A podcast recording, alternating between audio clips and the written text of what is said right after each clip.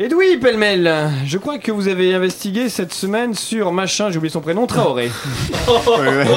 C'est un noir, on s'en fout.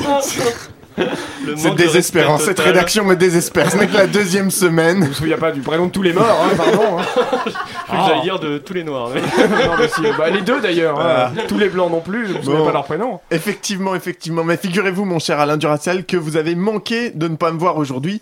Je sais pas ce que j'ai chopé, mais hier soir, j'étais pris de nausées pas possible. Une envie de gerber, je vous raconte pas. J'étais à deux doigts de repeindre les locaux de Mediatart avec ma double ration de frites du midi. Mais à un moment, j'ai éteint la télé et bah, ça allait mieux. Heureusement, d'ailleurs, hein, heureusement, parce que je l'aurais eu mauvaise de pas pouvoir distribuer les claques du jour à qui de droit. Adepte de la pédagogie au burin, je m'en vais donc de ce pas inculquer la décence à Nathalie Groux, maire UDI de Beaumont-sur-Oise. Petite commune du Val d'Oise fondée à l'époque de Jules César et qui possède un important patrimoine archéologique. Oui, je suis désolé, j'étais à la bourse sur ce reportage, du coup j'ai piqué les fiches de Jean-Pierre Pernaut. Beaumont-sur-Oise, c'est aussi là où cet été, Adama Traoré est mort lors d'une interpellation vraisemblablement musclée de la gendarmerie. Alors, bavure, accident ou hasard malencontreux Rappelons quand même que la première justification du procureur a été qu'Adama souffrait d'une infection grave, qui manque de peau l'avait terrassé pile au moment où on l'arrêtait. C'est quand même ballot hein, pour euh, ces pauvres flics. Un manque de chance pareil, enfin, au moins ils sont sûrs de pas être cocus. Hein. Le procureur oubliait toutefois au passage de citer les deux rapports d'autopsie qui évoquaient un syndrome de l'étouffement, hein, cause tristement banale du décès durant une arrestation lorsque le suspect subit la technique dite du contrôle dorsal costal, interdite par exemple au Canada en raison de sa dangerosité. Mais en France, on n'a pas encore appris aux policiers que respirer c'est important pour vivre, même pour un suspect. De toute façon, hein, des flics blancs qui butent des noirs, si filles on passe, il sera toujours temps d'appeler ça des échanges culturels.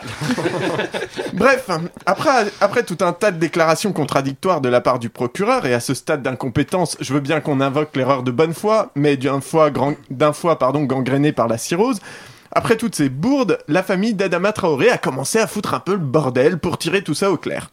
Surtout que Nathalie Groux n'a pour l'instant rien dit, ni condoléances, ni excuses, ni excuses, pardon, que dalle probablement trop occupé à se demander ce que ça signifie être centriste dans un monde où les socialistes gouvernent comme la droite et où des électeurs de gauche vont voter Juppé. Et son silence radio commence à faire du bruit. Silence radio, bruit. Oh là non, là. ok, vraiment pas. Excellent, excellent. Hashtag l'humour. Donc, Assa Traoré, sœur du défunt, déclare lors d'une émission de télé La mère a choisi son camp, on sait de quel côté elle se met, celui des gendarmes, ce qui veut dire aussi du côté des violences policières. Et comment réagit la mère? Au lieu de dire pardon et que bien sûr c'est une tragédie comme n'importe quel être humain décent en fait, hein, elle porte plainte pour diffamation. Oui, comble du cynisme, elle cherche à faire passer les frais de procédure sur le budget de la commune. C'est un peu comme si Bambi et tous ses amis de la forêt devaient payer pour les cartouches qui ont servi à buter sa mère. Remarquez, il y a quand même un point positif à tirer de tout ça, c'est que si elle considère que c'est de la diffamation de dire qu'elle prend le parti de la police, c'est qu'elle trouve que c'est une insulte. Or, à l'heure où les violences policières sont continuellement étouffées et que l'on est en train de se demander si on ne devrait pas encore élargir le cadre légal de la lég- légitime défense, hein, au point que Juppé, l'étendard des socialo égarés, a proposé de modifier la Convention européenne des droits de l'homme, alors qu'Adama était le huitième à mourir dans les mains des gardiens de la paix cette année, eh bien moi je dis qu'une élue de la République prenne position comme ça, même il est vrai maladroitement, hein, c'est une forme de progrès.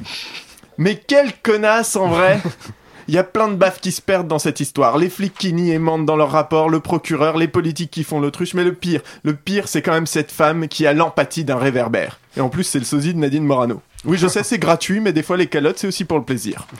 Enfin, Heureusement, pour la paix sociale, les deux frères d'Adama, eux, viennent d'être emprisonnés après une échauffourée devant la mairie le soir du conseil municipal où la mesure de financement du procès devait être votée. Et franchement, ça fait du bien de se sentir protégé. Merci, merci beaucoup Edoui Pellemel pour ce, ce, je dirais ce, ce point sur les, les faits divers qui ont marqué notre. Tu notre manques euh, beaucoup 2016. de vocabulaire ce soir, j'ai l'impression.